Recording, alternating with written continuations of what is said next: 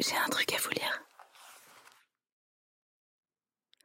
Extrait de Conversation avec Dieu de Neil Donald Walsh.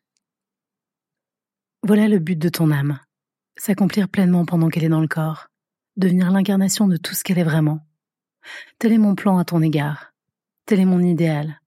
M'accomplir par toi afin que le concept devienne expérience.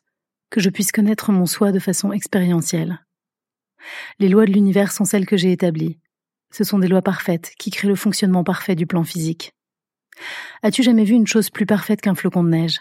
Sa complexité, sa structure, sa symétrie, sa conformité à lui-même et son originalité par rapport à tout le reste.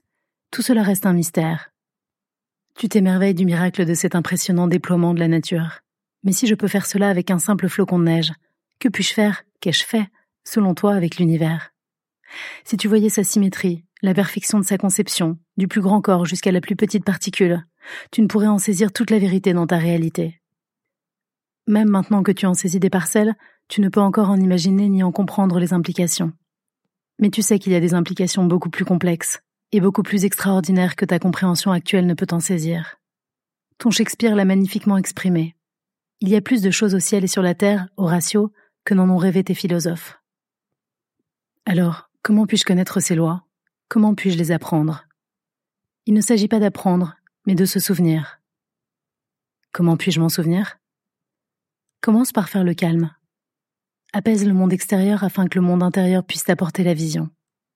Cette vision intérieure, voilà ce que tu cherches. Cependant, tu ne pourras pas la voir si tu te préoccupes aussi profondément de ta réalité extérieure. Par conséquent, cherche autant que possible à entrer en toi-même. Et dans les moments où tu n'es pas tourné vers l'intérieur, vient de l'intérieur dans tes relations avec le monde extérieur.